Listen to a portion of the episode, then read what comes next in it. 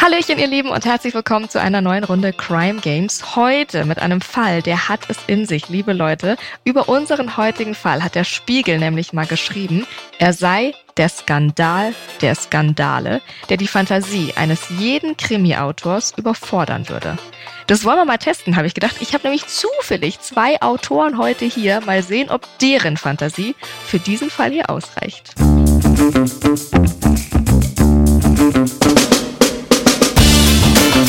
Herzlich willkommen zu den Crime Games. Hier trifft True Crime auf Spielespaß.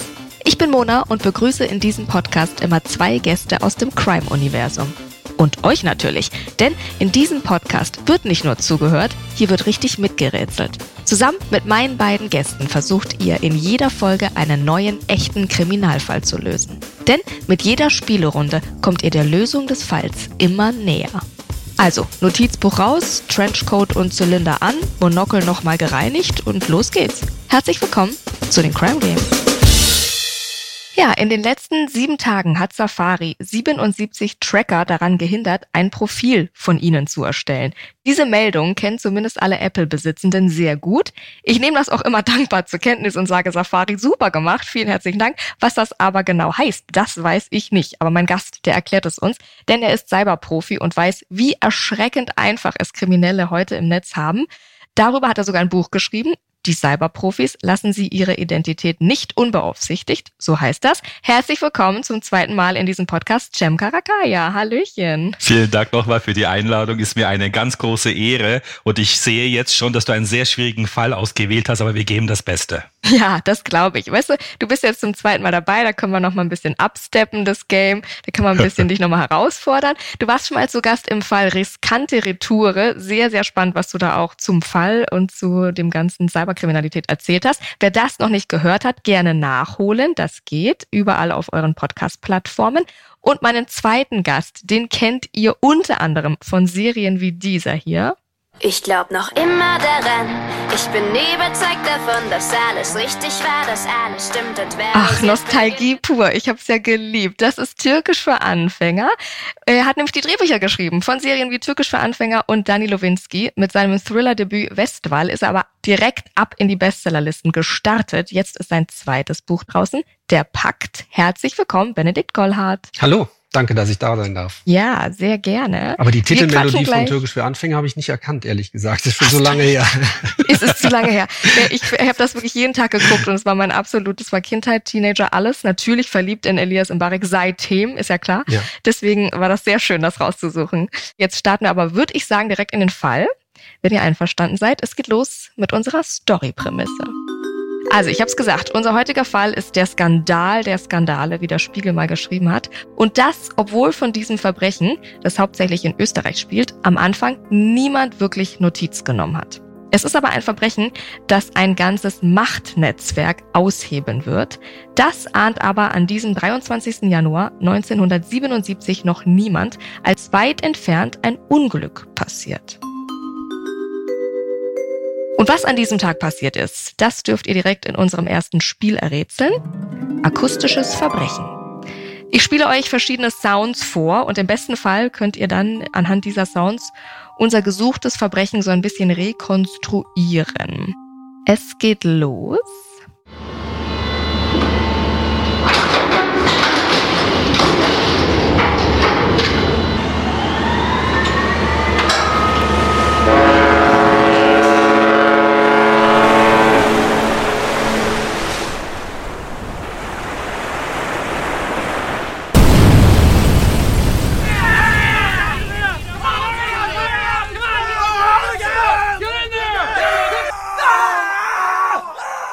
So, das war jetzt ganz schön viel. Habt ihr irgendwas erkennen können? Ja, so eine Hafen. Ich glaube, da wurde irgendetwas an einem äh, Schiff so gelagert und irgendetwas ist runtergefallen. Und was auch immer in der Kiste drin war, ja, ist klang, wahrscheinlich dann so rausgekommen, denke ich mir. Klang auch so ein bisschen wie so eine Müllpresse oder sowas vor dem Schiff. Irgendwas, was zermanscht wird. Kein Mensch auf jeden Fall. Mhm. Und der Tumult könnte viel sein. Hafenschlägerei. Mhm, gut, gut. Ein Geräusch war ja sehr markant. Ich glaube, Cem, du hast gesagt, es ist was runtergefallen. Ich spiele es euch nochmal vor. Vielleicht kommt ihr dann drauf. Oder ist was explodiert? Sehr gut. Ich lasse das so durchgehen. Ihr habt das sehr, sehr gut schon errätselt. Na, hört mal. Was wir hier gehört haben, ist ein Frachter, der mit einer Uranerzaufbereitungsanlage aus Österreich auf dem Indischen Ozean unterwegs war. Auf hoher See gibt es dann eben eine Explosion an Bord und der Frachter geht innerhalb von nur zwei Minuten unter. Insgesamt sind zwölf Menschen an Bord. Das war die Menschenmenge, die ihr da gehört habt. Sechs davon kommen bei dem Unglück tatsächlich auch ums Leben. Die Ursache der Explosion bleibt ungeklärt, denn das gesunkene Schiff wird trotz riesengroß angelegter Suche nicht gefunden. Und bevor wir gleich erfahren, was dieser Fall dann mit der High Society Österreichs zu tun hat, kommen wir erstmal zu euch. Ich habe es euch versprochen. Cem, in den letzten sieben Tagen hat Safari also 77 Tracker, was auch immer das ist, daran gehindert, ein Profil von mir zu erstellen. Was ja. heißt denn das jetzt, wenn wir das lesen? Ja, du, also jeder hat eigentlich so einen digitalen Fingerabdruck, wenn du im Internet unterwegs bist. Du hast äh, deinen Computer, der hat bestimmte Einstellungen, Model und was weiß ich. Wenn du zum Beispiel eine Reise buchst und ich sehe, du hast eine Apple-Laptop, das ist bisschen bei dir zum Beispiel teurer als bei einem Windows-Laptop, weil ja. die Leute gehen davon aus, dass du Apple hast, also hast du Kohle. Also diese Person kann ein bisschen mehr bezahlen. Du, Nein. das ist fast wie ein Witz. Und zwar dasselbe kann man auch mit VPN-Dienst machen. Ich wollte mal mit meiner Familie nach Paris mit Städtereise und für meine Tochter mit Disneyland-Besuch natürlich. Zuerst habe ich mich als Normalsterblicher angemeldet, äh, als Deutscher. Und dann musste ich für eine Woche mit allem drum und dran, Verpflegung, Übernachtung, 2200 Quetschermetsche bezahlen. Da haben wir gedacht, die Engländer, die Briten bezahlen bestimmt viel weniger, weil das ist ja weltweit bekannt, dass die Engländer ein sparsamer Volk sind. Deswegen sind sie auch heute von EU raus. Hab mir dann über VPN eine britische IP-Nummer genommen, damit das System denkt, ich sitze in London, obwohl ich immer noch in München sitze. Plötzlich müsste ich in derselbe Seite, selbe Reise 1700 Quetschemetsche bezahlen. Da haben wir gedacht, Frankreich, Paris, die bezahlen bestimmt viel weniger. Ja. Also holen wir über VPN französische IP-Nummer, voila, 1200 Euro. Nein. Also der Türke hat 1000 Euro gespart, deswegen haben wir Türken so viel Geld. Das ist ja nicht dein Ernst. Und wenn genau, du dann noch dich über Windows hättest eingeloggt. Genau, Gott, und das dann? ist dann mit dem Tracking, ist es halt so, dass ich weiß, wo du dich angemeldet hast. Mhm. Und das ist auch weltweit bekannt, dass die Deutschen dafür bereit sind, sehr viel Geld haben und gerne reisen. Und wenn du dich aus Deutschland loggst, hast du ein bisschen teurer als in einem anderen Land. Ich und somit, Safari verhindert das, dass man so trackt. Aber ah. das geht leider nicht für jede einzelne Internetseite, aber meistens werden halt verhindert. Und dafür gibt es auch Erweiterungsprogramme, wo du das tatsächlich vieles verhinderst, anonym im Internet surfen kannst, dass niemand weiß, wer du bist. Wahnsinn. Also es ist eigentlich was Gutes, was die hier machen. Es ist jetzt erstmal Richtig. nichts Gefährliches. Sieht, nein, gefährlich ist es nicht. Man kann sogar Geld sparen, wie gesagt. Ja, das ist ja Wahnsinn. Also Lifehack auf jeden Fall fürs Leben. Am Ende kriege ich noch was raus. Du, geh zum Flohmarkt und kauf dir eine Windows 95 Rechner, dann ja, sowas. kriegst wahrscheinlich die Reise kostenlos. die Arme, die hat noch Windows 95, der, der schenken wir die Reise. Das ist ja Wahnsinn. Also das klingt sehr einfach, wenn man das einfach so auslesen kann, ohne dass äh, ich das weiß. Wie einfach haben es Kriminelle denn wirklich im Internet? Ist das so einfach, wie man immer denkt? Ganz ehrlich, wir haben jedes IT-Problem gelöst. Wir haben keine IT-Probleme mehr. Aber wie kann sein, dass die Cyberkriminellen immer noch Erfolg haben? Ich kann dir gleich den Grund nennen. Menschliche Faulheit oder Unwissenheit der Gefahren. Weil du, wenn du die Gefahren kennst, kannst dich auch dagegen schützen. Das ist Fakt. Und deswegen halte ich sehr, sehr viele Vorträge. Die Ermittlungen bringen nicht unbedingt so viel, weil im Bereich Internetkriminalität haben wir diesen Tatortprinzip nicht. Mein Opfer sitzt in Deutschland, der Server liegt in China und der Täter sitzt in Russland. Was erwartest du von deiner deutschen Polizei? wo man peu à peu seine Befugnisse wegnimmt. Die deutsche Polizei darf zum Beispiel seit einem Jahr vor 6 Uhr morgens die Täterwohnungen nicht mehr durchsuchen. Sie müssen die Täter ausschlafen lassen. Aber wow. die Richtung, wo das hingeht, ist nicht gut. Ich sag's da wohl. Mhm. Aber Fakt ist, diesen Tatortprinzip haben wir nicht und mhm. deswegen mehr Sensibilisierung, Awareness, dass die Menschen auch die Gefahren hören, damit sie sich auch dagegen schützen können. Okay, das heißt also wirklich, es gibt für alles eine technische Lösung. Man muss sie nur kennen und wissen Richtig. und der, der Fehler ist eigentlich der Mensch. Richtig, du? wenn man das mhm. Antivirusprogramm nimmt, man denkt, ich habe jetzt ein Antivirusprogramm mhm. auf meinem PC, das reicht. Nein, das Antivirusprogramm schon tot ist, ist schon acht Jahre her. Heutzutage heißt es Endpoint Security. Netzwerksegmentierung, Anomalieerkennung, Firewall, das ist ein komplettes Paket. Und da jeder andere Bedürfnisse hat, muss auch jeder das Programm nach Bedürfnissen einstellen. Es reicht mhm. nicht aus, dass du nur das Programm installierst, es muss nach Bedürfnissen auch richtig eingestellt sein. Ah, verstehe. Sagst du, man kann überhaupt sicher ins Internet gehen dann aber doch? Doch, das ist möglich, in der Tat, aber dafür muss man halt Zeit und Geld investieren ein bisschen. Mhm. Und es gibt auch ganz tolle Internetseiten. Die beste Hilfe, die größte Hilfe findest du genau da, wo die größten Gefahren lauern im Internet, wie die Seite vom BSI, Bundesamt für Informationstechnik. Oder wenn ich Kinder habe, wie gebe ich meinem Kind diese Medienkompetenz weiter? Clicksafe.de. Mhm.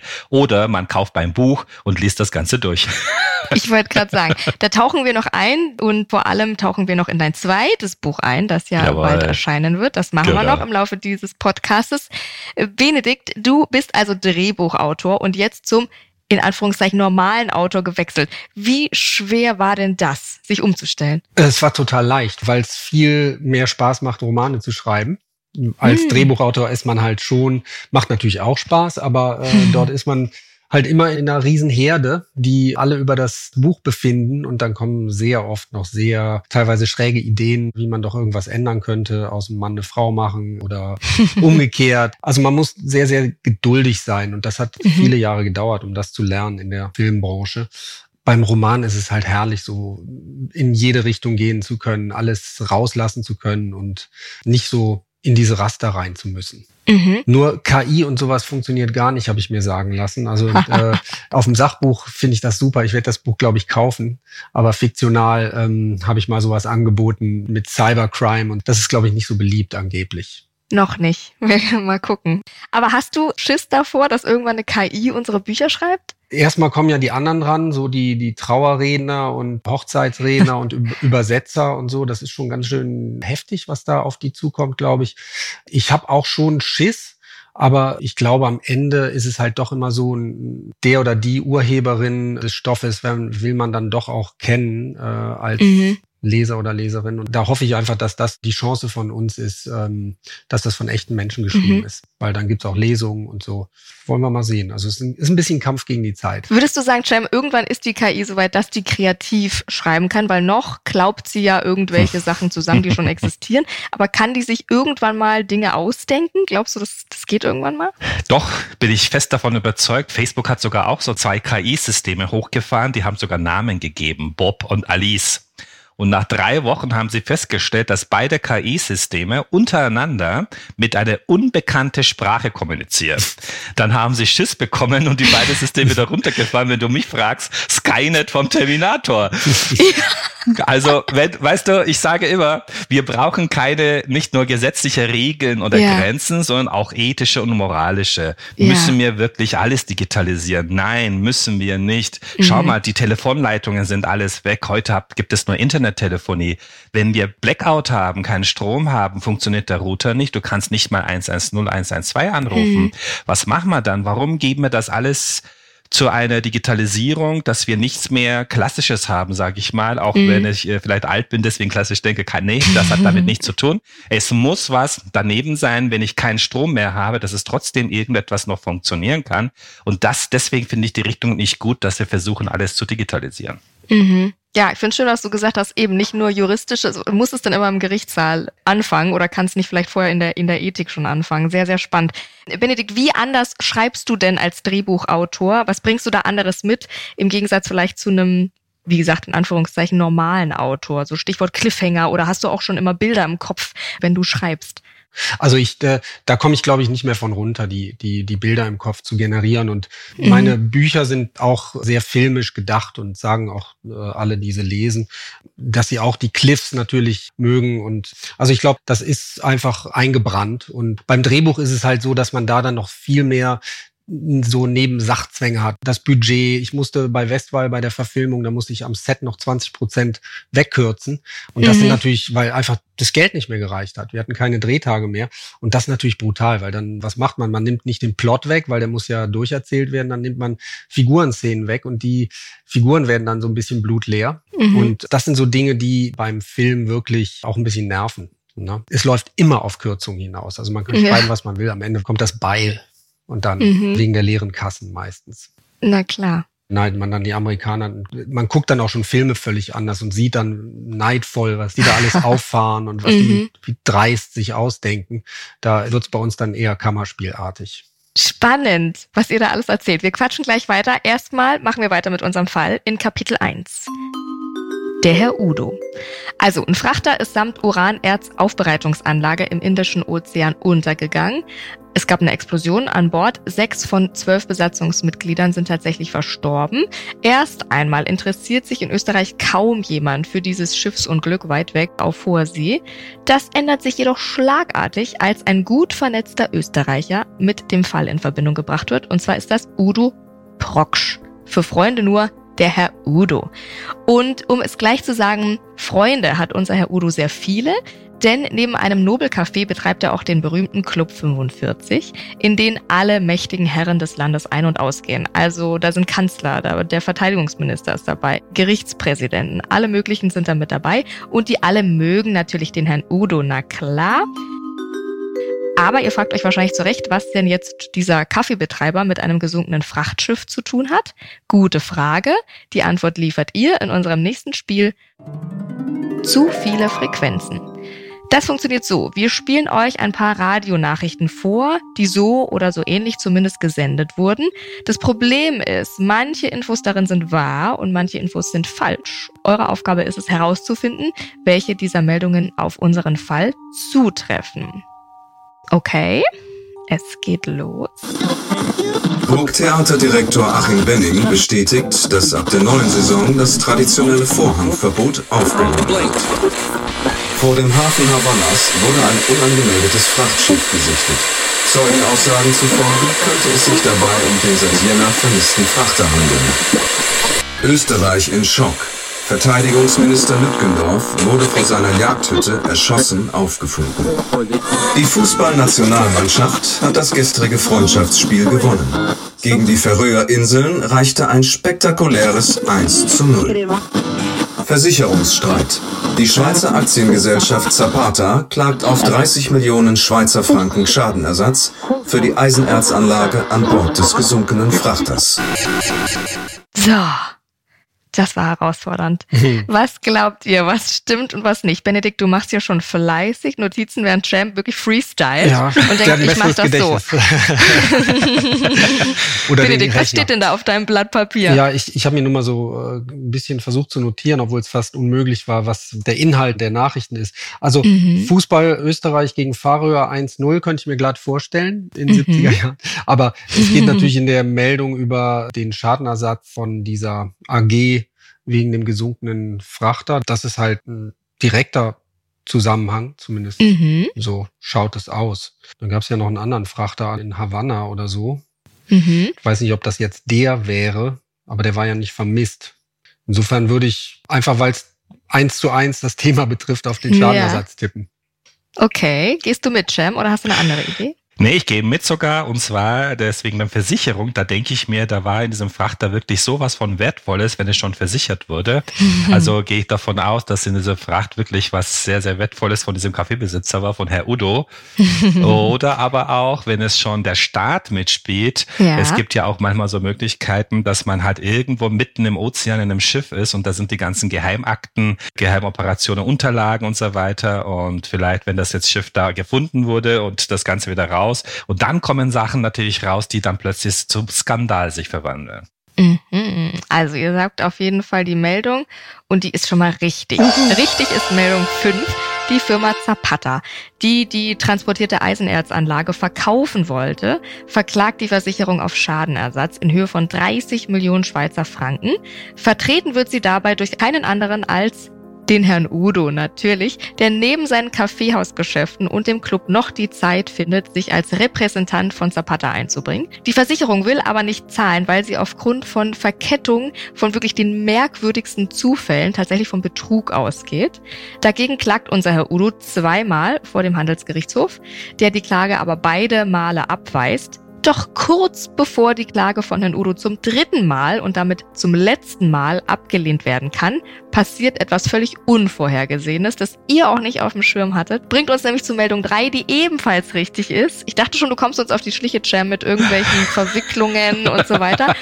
Weil es wurde tatsächlich der Verteidigungsminister Lütgendorf erschossen vor seiner Jagdhütte aufgefunden. Aha. In seinem Nachlass werden später Aktien von Zapata gefunden, na klar. Und bis heute sind diese Umstände des Todes nicht geklärt und es gab natürlich eine riesengroße mediale Berichterstattung darüber. Und als würden die Richter des Oberlandesgerichts die Gunst der Stunde nutzen, in der die Aufmerksamkeit nicht auf ihrer Arbeit liegt, sondern auf diesem Verteidigungsminister, dem Erschossenen, heben sie das Urteil des Handelsgerichts auf und fällen dann kurzerhand selbst ein Urteil. Überraschung, die Versicherung muss tatsächlich die vollen 30 Millionen Schweizer Franken zahlen. Der Gerichtspräsident, der dieses Urteil in Auftrag gegeben hat, ist übrigens Stammgast in welchem Club? Udo. Von Herr Udo. Natürlich, von Herrn Udo im Club 45.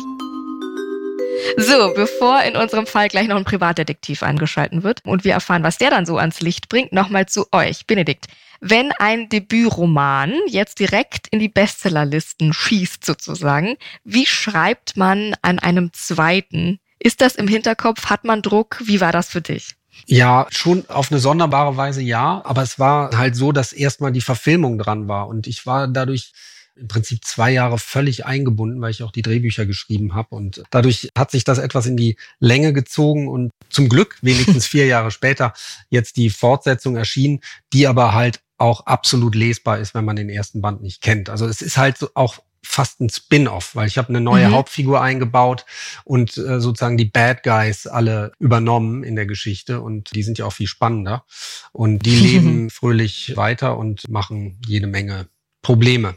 Hat aber Spaß gemacht. Schön. Du hast dir spannende Sachen ausgesucht. Du hast es gesagt, der Pakt ist quasi Spin-off zu Westphal. Äh, weniger politisch, finde ich, mehr ja. psychologisch, ja, würde ich fast absolut. schon sagen.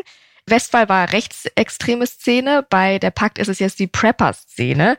Wie anders waren denn die Recherchen jeweils und wie kommst du auf diese speziellen Szenen? Ja, also die Prepper-Szene, die schließt sich ja im Prinzip tendenziell der rechtsextremen Szene mhm. an, obwohl sicher nicht jeder Prepper rechtsextrem ist, äh, bei weitem nicht. Aber es ist trotzdem so eine latente Affinität dazu da. Es ist auch nicht so, dass jetzt dieser zweite Roman komplett über äh, Prepper geht. Es ist eigentlich nur ein Detail. Also es geht eigentlich doch eher um eine Polizistin, die äh, mit einem großen Geheimnis in eine Fahndung hineingezogen wird und eigentlich nicht möchte, dass diese Fahndung zum Erfolg kommt, weil dann ihr Leben im Prinzip, so wie sie sich zusammengelogen hat, zusammenbrechen würde würde. Jetzt sind das ja extreme Szenen. War das für dich mal in der Recherche gefährlich oder hast du dich hm. mal unwohl geführt oder gab es da mal komische Situationen? Ich bin beim, für das erste Buch schon sehr direkt in manche Szenen rein, also jetzt nicht unbedingt in die Rechtsextreme, aber zum Beispiel in die Verfassungsschutzszene. Also da mhm. war es auch so, dass mich nach dem das veröffentlicht war, jemand anrief und sagte, ja, woher wissen Sie denn das alles? Und ich mhm. habe gesagt, ich habe es einfach so recherchiert aus dem Netz und ich, ich durfte ja auch einmal rein in den Verfassungsschutz. Und der bat um ein Treffen und dann haben wir uns so heimlich in so einem verregneten Park getroffen. Hätte, hätte noch gefehlt, dass der einen Schlapphut auf hat, aber ja. ähm, hatte er nicht. Aber immerhin, wir sind dann in so ein Café gegangen. Er hat sich dann so mit dem Rücken zur Wand gesetzt, wollte, dass die Handys auf den Tisch kommen. Also schlicht und einfach, er war ein, ein sagen wir mal, nicht ganz kleiner Verfassungsschützer, also mhm. der aber äh, frisch in Pension ist und der wollte das jetzt alles mal wissen, aber es war gar nicht so anklagend, sondern eigentlich mehr so neugierig. Das war wirklich ganz spannend, dann doch auch noch hier und da ein bisschen was zu erfahren und mhm. ich habe es halt alles letztendlich von ehemaligen und aus dem Netz. Da muss man halt dann auch recht tief graben. Das brauche ich ja meinem Mitautor nicht zu erklären. alles mhm. gut. Wahnsinn, das ja. ist ja spannend. Und hattest du kurz Angst, dass da jetzt irgendwas passiert ja, oder dass der Verfassungsschutz hinter dir Ich wusste ist? halt auch nicht so hundertprozentig, äh, wer dieser Mensch ist. Also ich habe mhm. äh, nur eine E-Mail-Adresse gekannt und ich bin halt nicht so firm, dass ich jetzt anfange rumzuhacken, wer hinter dieser Adresse stehen könnte und so. Also ich mach dann Champ äh, für dich nichts. Genau, ganz genau. Ich bin sehr froh, dass ich ihn hier kennenlerne. Nee, ich, ich, also ich war ganz froh, dass es in einem großen Park war, wo man ja. einfach sehen kann, äh, wer da ist. Also das wollte der Mann ja auch, dass mhm. da nicht irgendwie andere Leute mit anrücken. Und da, da umgekehrt galt das für mich auch. Ich war ganz, ja. ganz froh, den zu sehen und es war auch ein ganz sympathischer Herr. Cool.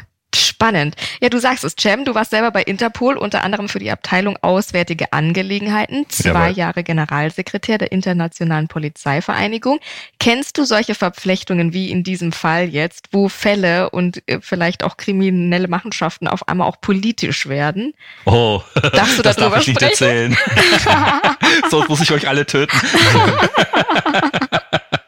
nee, eher nicht. Also bei mir ist es eher so mit dem Cybercrime, also die ganz große Fische. Natürlich ganz wichtig ist, dass man weiß, äh, man denkt immer, die Hacker, die sitzen im Keller, ernähren mhm. sich mit Pizza und Cola, ganz dunkel und so weiter, ist nicht der Fall. Diese Menschen arbeiten wie eine Firma, die haben eine Geschäftsführung, Sekretärinnen, Abteilungen, die müssen sich nur an die Gesetze nicht halten. Das ist der Unterschied. Weil es gibt so viele Methoden, dass du deine Verbindung verschleierst und so weiter. Du denkst, es kommt von diesem Land, aber es vielleicht im anderen Land. Hundertprozentige Sicherheit gibt es nicht. Wir haben jeden Tag circa 300.000 neue Viren, neue Trojaner. Jeden Tag. Und daher ist es auch wichtig, dass man auch alles wirklich stets aktualisiert, wenn etwas kommt und nicht ständig auf später drücken, sondern so, ich weiß, viele machen das, weil ich muss jetzt eine Bausuchtfrau anschauen, jetzt habe ich keine Zeit. Nein, du sollst diese Aktualisierung so schnell wie möglich durchführen, weil was heißt denn eine Aktualisierung? Es ist ein Loch entdeckt worden und dieses Loch muss gestopft werden. Wenn das nicht machst, die Täter kennen die Lücken auch und kommen da rein. Dann macht man halt das Leben für die Täter so einfach. Aber bei mir war das jetzt mit Politik und so weiter absolut keine Verbindung. Es äh, waren nur halt die Cyberkriminellen. Na gut. Jetzt können wir das alles in deinem ersten Buch nachlesen, wie wir uns da schützen. Um was geht es denn im Buch 2? Darfst du schon sagen, wie es heißt, wann es kommt? Erzähl. Ja, das äh, wissen wir jetzt noch nicht, ganz, nicht so ganz genau, weil es heißt, wird wahrscheinlich die Cyberprofis 2 heißen, denke ich uh. mir. In diesem zweiten Buch geht es mehr auch um die Eltern, Kinder, Senioren mhm. natürlich auch, also Großeltern. Was passiert denn alles im Bereich Betrug? Wie arbeiten die Täter? Wie ticken die Täter? Welche Methoden setzen sie ein? Wie kann ich eine Phishing-E-Mail sie feststellen, damit ich das äh, nicht äh, da draufklicke, mhm. sondern auch lösche? Aber es geht auch um KI. Es gibt nicht nur ChatGPT, es gibt auch WormGPT, es gibt FrauGPT, die für die Täter was schreiben. Also äh, FrauGPT zum Beispiel schreibt für die Täter Phishing-E-Mails. Das heißt, du kannst nicht mehr eine Phishing-E-Mail so gleich sehen wegen Schreibfehler. Das wird wahrscheinlich zukünftig nicht mehr der Fall sein. Und das andere Thema, was ich ganz wichtig finde, was Digitalisierung mit dem Klimawandel was zu tun hat. Weil viele denken, ich verbrauche Strom nur, wenn ich mein Smartphone auflade, Laptop etc. Nein, jede einzelne E-Mail, was du in deinem E-Mail-Postfach hast und vielleicht nie gelöscht hast, verbraucht Platz und Strom. Und das sind alles so unterschiedliche Serveranlagen. Wenn du mir jetzt eine E-Mail schickst, geht es an eine Serveranlage A, der A schickt an B, B schickt an C und bis es zu mir kommt, werden wahrscheinlich dazwischen 15, 20 Serveranlagen sein, die auch Strom verbrauchen. Dann kommen die Kühlungsanlagen, um diese Serverräume abzukühlen, die verbrauchen auch Strom. Jede einzelne App, das ist alles Cloud-Lösungen, die sind alles auf einem irgendeinem Cloud-Server, die verbrauchen genauso Strom. Also es ist nicht nur unser Geräte aufladen, sondern alles, was wir benutzen, per E-Mail hin und her schicken. Wenn ich jetzt, ich war jetzt gerade im Urlaub in der Türkei, am Strand, stell dir mal vor, ich mache ein Selfie und schicke das an zehn meine Freunde und das Foto ist ein Megabyte groß. Das ist genau dasselbe, als ob du 500 Meter mit Verbrennungsmotor fährst. Siehst Wahnsinn. du mal. Das macht man so mir nichts, dir nichts, ne? Natürlich, das macht niemand macht darüber Gedanken und deswegen wollte ich unbedingt auch das Thema haben. Super. Aber grundsätzlich geht es um Eltern, Kindern, wie gebe ich diese Medienkompetenz weiter? Wir akzeptieren Datenschutzbedingungen ohne zu lesen und möchten auf der anderen Seite mehr Datenschutz. Wie soll das bitte schön funktionieren? Was ist die aller, allergrößte Lüge im Internet? Ich habe die AGBs gelesen und verstanden. Ja. Das stimmt. Absolut. Ich weiß nicht, wie viele Erstgeborene ich schon verkaufen muss und akzeptiert habe. Ja, ja, Sie können mein Erstgeborenes haben, kein Problem. Also ich mache das genauso, na klar. Sehr spannend. Also über die KI und was das für die Kriminalität für Vorteile ja auch hat. Na klar, gibt ja auch ja, die ja, Seite. Natürlich. Sprechen wir dann gleich nochmal. Sehr spannend. Erstmal tauchen wir nochmal ein in Kapitel 2 die Unerbittlichen. Also, was wissen wir bisher? Ein Frachter samt Uranerzaufbereitungsanlage ist im Indischen Ozean untergegangen auf hoher See. Es gab diese Explosion. Sechs von zwölf Besatzungsmitglieder verstorben. Die Firma Zapata, die die transportierte Eisenerzanlage verkaufen wollte, verklagt jetzt wiederum die Versicherung auf Schadenersatz in Höhe von 30 Millionen Schweizer Franken. Beim dritten Mal wird diese Klage dann auch endlich stattgegeben von einem Gerichtspräsidenten, der eben Stammgast in diesem Club von Herrn Udo ist. Vorher wird der Verteidigungsminister Lüttgendorf erschossen vor seiner Jagdhütte aufgefunden. Bis heute nicht geklärt, unter welchen mysteriösen Umständen der da sterben musste. So, jetzt machen wir einen kleinen Zeitsprung und zwar ins Jahr 1984. Sieben Jahre nach dem Untergang des Schiffes. Die Versicherung hat den Fall vor Gericht zwar verloren, aber sie ist sich sicherer denn je, dass das Betrug ist, ja? Also engagieren sie einen Privatdetektiv, der sich der Sache nochmals annimmt. Der weiß wiederum, dass er bei Herrn Udo und seinen guten Verbindungen sehr vorsichtig sein muss, wen er da in die Ermittlungen einbindet und wen nicht. Und schließlich vertraut er sich einem Kommissar aus Salzburg an und einer investigativen Journalisten, die ihn bei seinen Recherchen dann unterstützen. Und obwohl Österreichs Innenminister der Überraschung auch Mitglied im Club 45 ist, eine schriftliche Anweisung schickt an Polizeibeamte, an die Staatsanwälte, an das Justizministerium, dass alle Ermittlungen in diesem Fall einzustellen sind, machen die drei unerschrocken weiter und drehen jeden Stein um. Mit Erfolg, denn die Ermittler schaffen es, gegen alle Widerstände eine Hausdurchsuchung bei Herrn Udo dann durchzuboxen. Und was dann geschieht, das findet ihr in unserem nächsten Spiel heraus, und zwar Rekonstruktion. Ich gebe euch nacheinander verschiedene Fragen und Hinweise, anhand derer ihr dann den Ablauf der Ereignisse rekonstruieren sollt. Okay?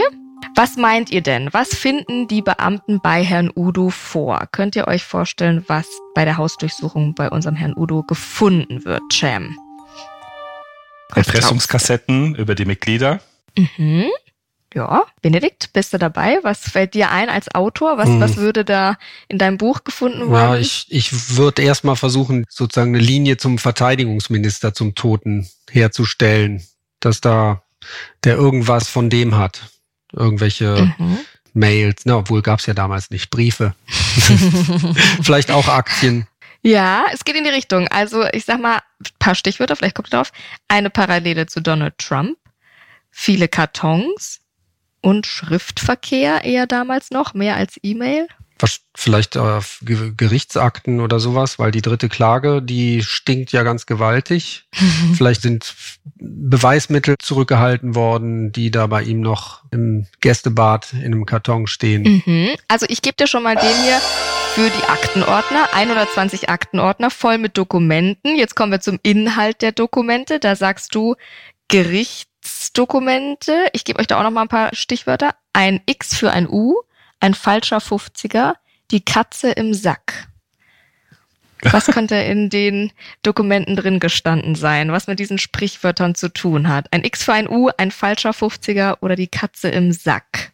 War das vielleicht auch so ein Buch drin, äh, wer welche, welche Aktien hat, wie viel Aktien hat? Aktien? Ja, von der Zapata AG irgendwelche mhm, buchhalterischen Geschichten, die vielleicht hindeuten, dass da halt doch was schiefgelaufen ist. Dass es doch manipuliert war, die ganze Geschichte. Ja, bleib mal da, Benedikt. Was war manipuliert? Frachtpapiere. Ja. Dass die Urananlage vielleicht auch nicht nur eine Uran- oder gar keine Urananlage war, sondern noch irgendein anderer Kram der da versenkt werden sollte. Sehr gut. Fast tatsächlich. Also sie finden Beweise, dass es sich um Versicherungsbetrug handelt, weil an Bord des Frachters war gar keine Uranerz-Wiederaufbereitungsanlage, sondern einfach Industrieschrott. Klassiker. Alte, alte italienische Methode. Die Mafia hat das sehr, sehr gern gemacht. Deswegen ist auch die ganze Gegend um Neapel angeblich verseucht mit schwergiftigen Substanzen, weil die Mafia nimmt die dann für teuer Geld den Erzeugern ab und schmeißt in irgendwelche alten Minen oder, oder ja. eben auch auf dem Schiff versenken, ist auch sehr beliebt genau. gewesen. Ja, und die wollten halt dann die Versicherung, das Geld der Versicherung trotzdem haben. Sehr gut. Was finden Sie noch? Was diesen Fall, naja, noch auflösen könnte. Es gibt noch eine Sache, die noch ungeklärt ist. Die Mannschaftsausstellung der österreichischen Nationalmannschaft gegen die Färöer. na, na, ich glaube, der Verteidigungsminister wollte damit nicht mitspielen und deswegen haben sie vielleicht ihn töten lassen und deswegen kann, können sie vielleicht auch mal irgendetwas gefunden haben, die diesen Mordfall sogar aufgeklärt hat. Das könnte sein, aber der ist ja bis heute nicht aufgeklärt. Ach so, das ist jetzt das, das stimmt wirklich. Okay, okay. Ja, ich gebe euch noch mal hier, ich habe noch mal einen Tipp in Form eines Audios. Achtung.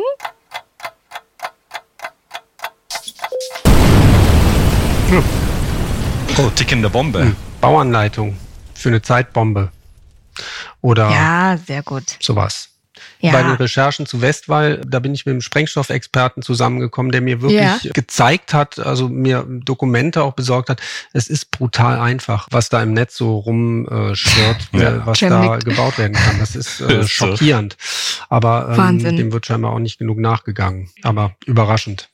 Ja, man wundert sich immer, dass es nicht öfter passiert, oder? Mhm, wenn, ja, wenn das so einfach ja. ist, denkt man, hä, man wundert sich, dass das ja. nicht mehr Menschen einfach mal so machen. Aber du hast recht, in den Unterlagen finden sich auch die Pläne über die Explosion, die mittels eben einer Zeituhr ausgelöst wurde.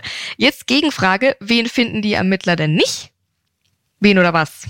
Udo ist weg. Na klar, den Herrn Udo finden sie nicht. Wo ist er? In was Russland und lass sein Gesicht ändern. Auf dem Frachter in Havanna. Sehr gut. Oder in der Nationalmannschaft in der, in der ja, genau, genau. Auf dem Fahrer, Schafe züchten. Schaut den VIP-Seite das Spiel an. Ihr seid gut. Also er weiß natürlich vor dem Durchsuchungsbefehl und wurde davon gewarnt natürlich und ist auf den Philippinen untergetaucht. Tatsächlich. Also, ich fasse nochmal zusammen. Bei der Untersuchung von Udos Haus finden die Beamten 120 Aktenordner, die ohne Zweifel beweisen, es ist Versicherungsbetrug. Das Frachtschiff war nicht mit dieser teuren Uranerz-Wiederaufarbeitungsanlage beladen, die Zapata dafür 30 Millionen äh, Franken versichert hatte. Es war einfach Industrieschrott und die wollten die Kohle. Um diesen Schwindel dann zu vertuschen und diese Versicherungssumme einzustreichen, war der Frachter mit einer Zeitbombe versehen, die das Schiff eben mitten auf dem Ozean zum Sinken gebracht hat. Unser Herr Udo ist allerdings über seine Kontakte eben bereits vorher gewarnt worden vor dieser drohenden Durchsuchung und macht sich aus dem Staub. Er besorgt sich einen falschen Pass, flieht über Umwege auf die Philippinen und lässt sich dort, Cem, du hast es gesagt, sein Gesicht komplett verändern, sodass er nicht mehr zu erkennen ist. Er wird zwar immer noch gesucht mit internationalen Haftbefehl von Interpol, ohne Erfolg. Und in der Zwischenzeit, klar, zieht diese Affäre immer weitere Kreise. Und bevor wir den Fall gleich auflösen, nochmal zu euch. Jetzt sind wir ja bei Interpol, Cem. Klappt das mit diesem Umoperiert? Kennst du auch so eine Fälle auch in Cyberkriminalität? Ich meine, da sind die natürlich eher anonym, aber kennst du sowas, umoperiert und dann kann man die nicht mehr erkennen? Also im Bereich Cybercrime haben wir tatsächlich so etwas noch nie erlebt, aber es gibt ja sehr viele Fälle wie Wirecard, denke ich mir auch, dass es genau mhm. dasselbe passiert ist. Tatsächlich kannst du im Darknet äh, so Seiten finden, der Ärztinnen und Ärzte, insbesondere im Bereich Russland, die tatsächlich dein Gesicht ändern. Was du aber nicht ändern kannst, ist DNA. Mhm. Wenn jetzt bei dieser Personen, die bleiben wirklich immer zu Hause, die bezahlen nie mit der Kreditkarte, äh, die bezahlen immer bar. Und wenn jetzt digitales Geld kommt, in mhm. zwei, drei Jahren, sage ich mal jetzt, dann wird das alles so ein bisschen schwierig. Dann muss ja jeder irgendwie sich identifizieren, um überhaupt die Ware bezahlen zu können. Dann wird mhm. das natürlich schwierig. Aber derzeit tatsächlich passen sie so richtig auf. Es gibt auch diesbezüglich Experten, die dir auch Tipps geben, wie du untertauchen kannst und so weiter. Aber dank Digitalisierung wird das, glaube ich, auch in die Richtung schwierig schwieriger, denke ich mir. Und du kannst wirklich bis zu 700, 800.000 Euro kannst du wirklich dein komplettes Gesicht ändern, aber wie gesagt DNA und etc. nicht. Ja. Und jetzt stell dir mal vor, du fährst ganz normal mit dem Auto, kommt eine Polizeikontrolle, pustest, man nimmt vielleicht mal Blut bei dir, weil man den Verdacht hat, dass du vielleicht Drogen benutzt hast und schon ist DNA draußen, DNA-Datenbank ja. verglichen und dann kann die Person trotzdem festgenommen werden. Ja. Also solche Personen werden tatsächlich erst festgenommen durch Zufälle und dann kommt es mit dem Datenbankabgleich und dann sieht man, aha, du warst doch doch das vor paar Jahren, der dies und das gemacht hat. Wahnsinn. Also macht es da die Digitalisierung auch schwieriger, zumindest für Kriminelle, was sowas angelangt. Natürlich, die müssen sich ja auch verschleiern die ganze Zeit und, und ihre Spuren verwischen. Jetzt haben wir über die KI gesprochen, die es aber einfacher macht für Kriminelle. Du hast schon eine Idee gesagt, dass die Phishing-Mails jetzt dann sich schreiben lassen ohne genau. Fehler, sodass man das nicht mehr vielleicht als Normalo erkennen kann. Wohin führt das? Keine Ahnung. Also es gibt jetzt auch das andere WOMP-GPT, schreibt zum Beispiel Skripts, also so Codes. Das heißt, du musst auch heutzutage nicht mehr mal Hacker sein, sondern sagst einfach dem GPT, schreib mal bitte einen Code, schickst es das per E-Mail als Anhang, die Leute klicken drauf und schon hast du den Computer versorgt. Also dann wird das Hacking für jedermann plötzlich mhm. werden in dem, in dem Fall.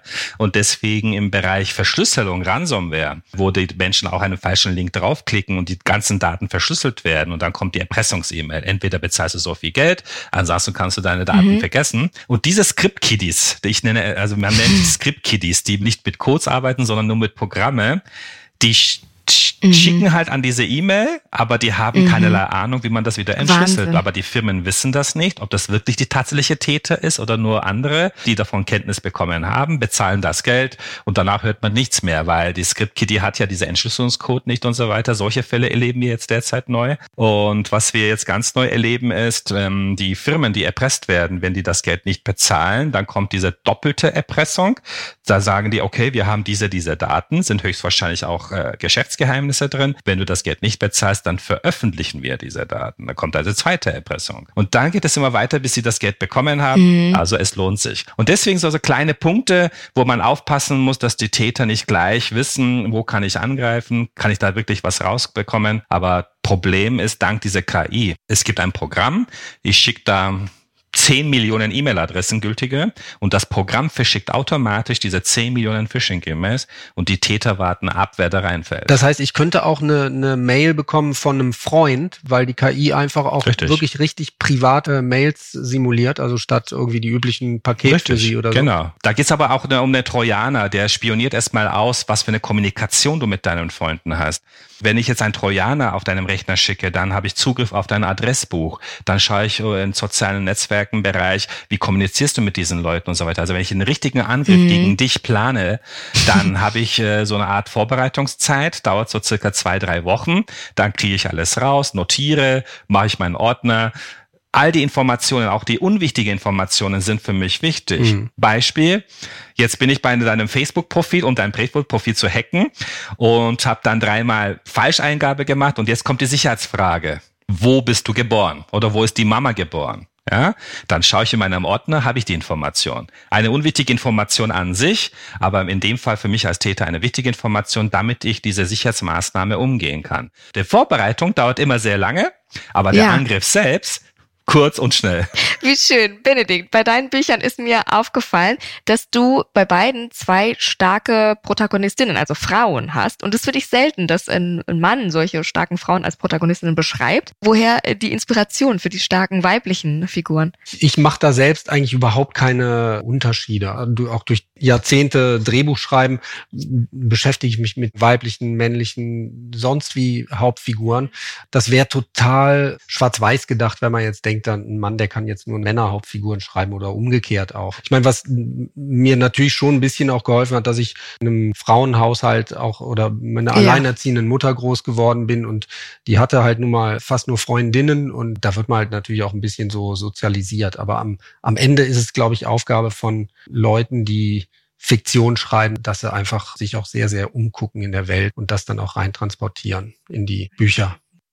Jetzt haben wir am Anfang gehört, äh, Dani Lowinski oder auch Türkisch für Anfänger ist ja alles sehr komödiantisch. Jetzt sind deine Bücher eher düster, Westwall mehr als der Pakt. Aber warum dieser Switch bei den Büchern im Gegensatz zu den Drehbüchern? Ja, werde ich neuerdings öfters gefragt. Ich, äh, ich frage es mich selbst.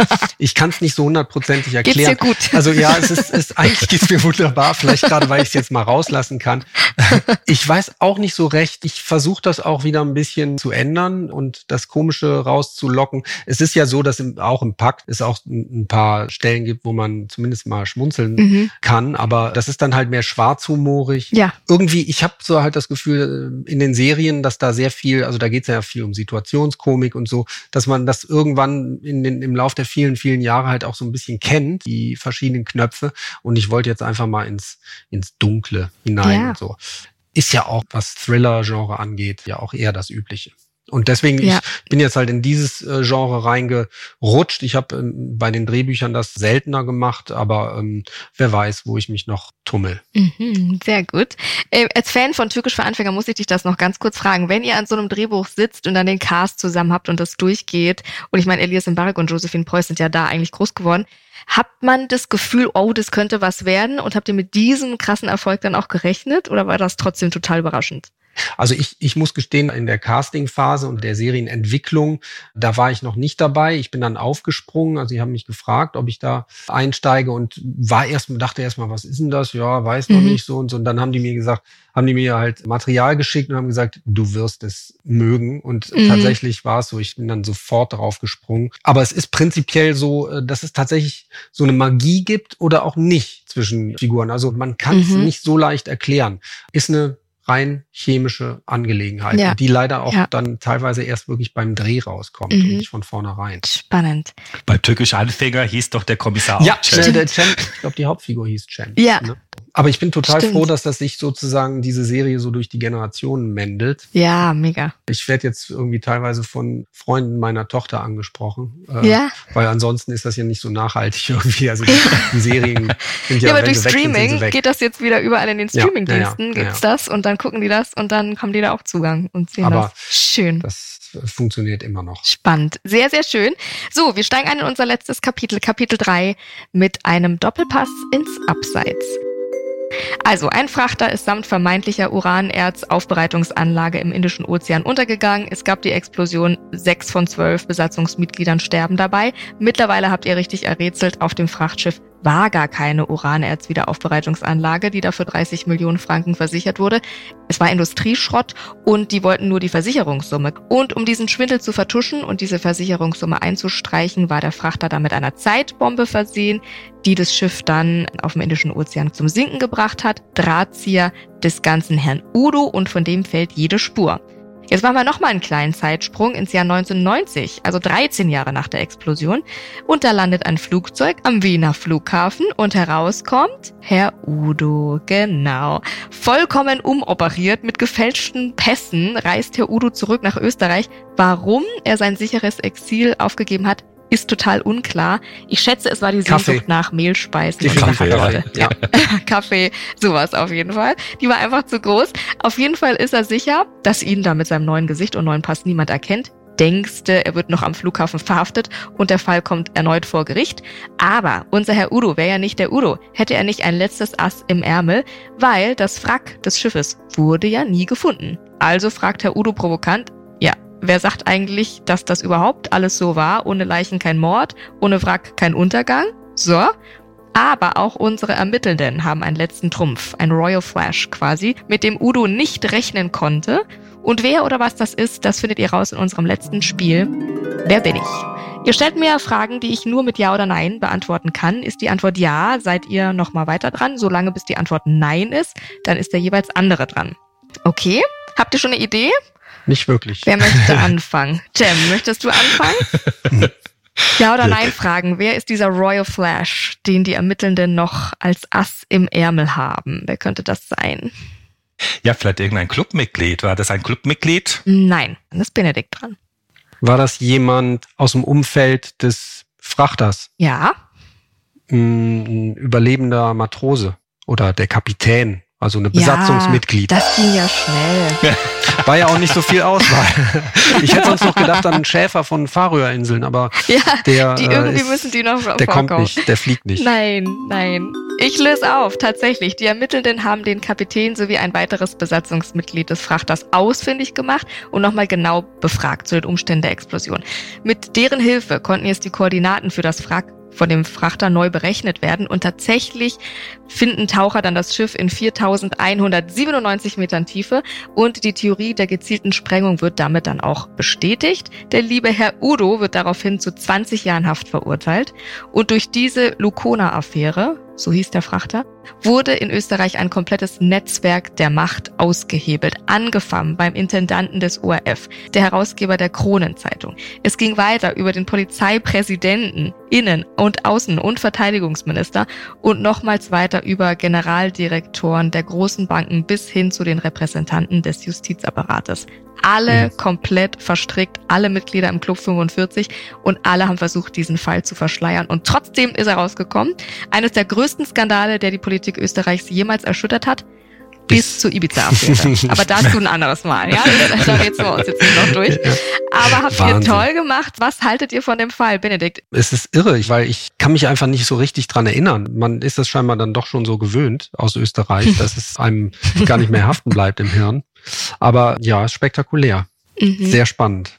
Ja.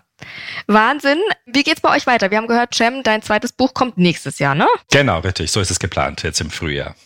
Sehr schön. Und bei dir, Benedikt, kannst du schon was verraten? Mm, ja, ich habe gerade also ich habe gerade ein Drehbuch beendet, was jetzt gerade gedreht wird über einen Bestatter düster, aber irgendwie auch lustig und traurig. Und äh, plane auch einen neuen Romanstoff, kann ich aber nicht so ah. viel drüber erzählen. Aber es geht um eine Verwandlung. Okay. Mhm. mhm. Sehr, sehr spannend. Ihr habt das sehr, sehr gut gemacht. Vielen Dank an euch beide, dass ihr dabei wart. Vielen Dank. Wir waren toll. Danke sehr. Ja, wir waren wirklich ein tolles Großer Team. Spaß. Und vielen Dank natürlich auch an euch fürs Zuhören. Wir wollen ja wissen, wie ihr euch beim Hören geschlagen habt und generell, wer ihr so seid. Deswegen freuen wir uns immer sehr gerne, wenn ihr bei unseren Fragen mitmacht. Bei Spotify direkt unter der Folge, bei iTunes in den Kommentaren oder per Mail an crimegames at penguinrandomhouse.de. Da könnt ihr uns auch spannende Kriminalfälle schicken, die wir hier unbedingt mal errätseln sollen. Adresse packe ich euch in die Show Notes. Letzte Woche haben wir ja gefragt, was ihr schon mal im Rausch verraten habt. Da waren sehr lustige Antworten mit dabei und heute wollen wir einfach mal wissen, was ihr von diesem Fall haltet wie der euch von den Socken gehauen hat, ob ihr das geahnt habt.